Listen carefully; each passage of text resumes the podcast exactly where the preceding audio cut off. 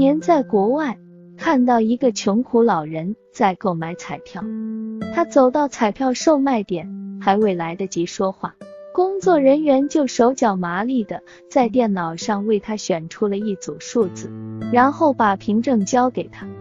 他好像无家可归，没有什么固定的目标要赶赴。买完彩票就在一旁呆呆站着。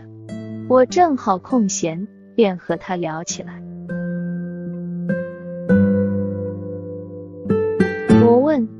你为什么不亲自选一组数字呢？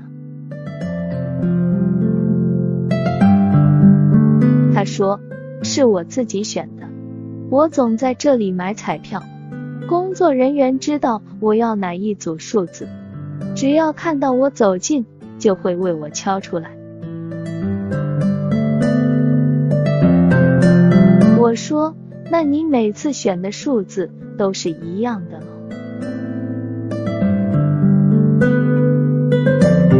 说，是的，是一样的。我已经以同样的数字买了整整四十年彩票，每周一次，购买一个希望。我心中快速计算着，一年就算五十二个周。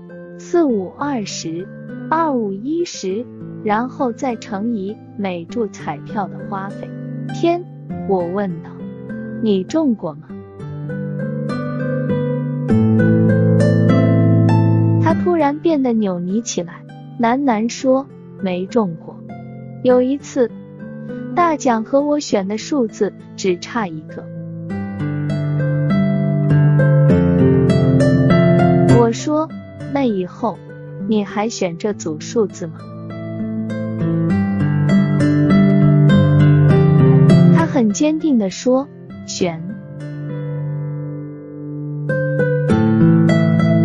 我说：“我是个外行，说错了你别见怪。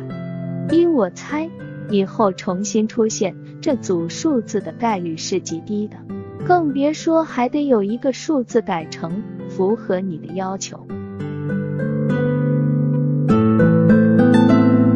他说：“你说的对，是这样。”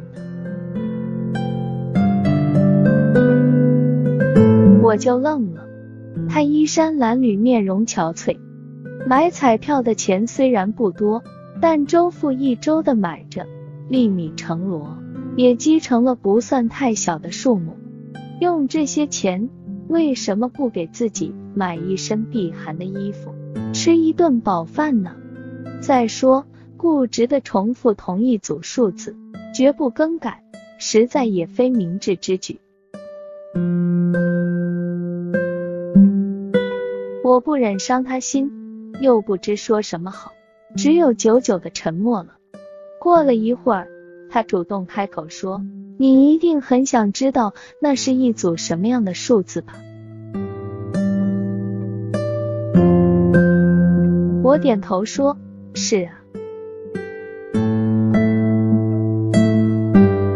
他有些害羞的说：“那是我初恋女友的生日，每周我下注的时候都会想起他，心中就暖和起来。”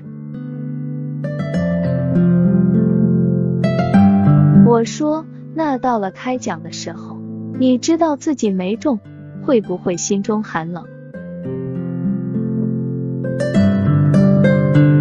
他笑了。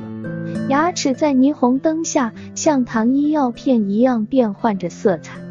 他说：“不会，我马上又买新的一轮彩票，希望就又长出来了。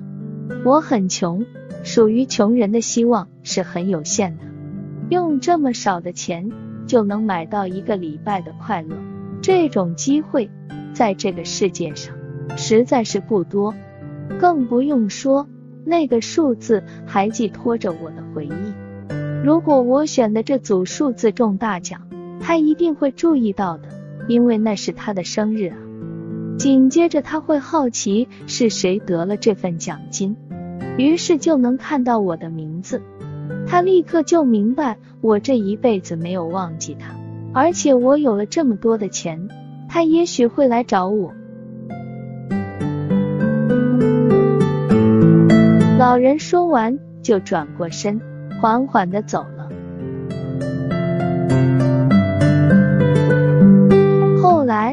我把这个真实的故事讲给很多人听，每个人听完后都会长久的沉默，然后说：“真盼望他中奖啊。”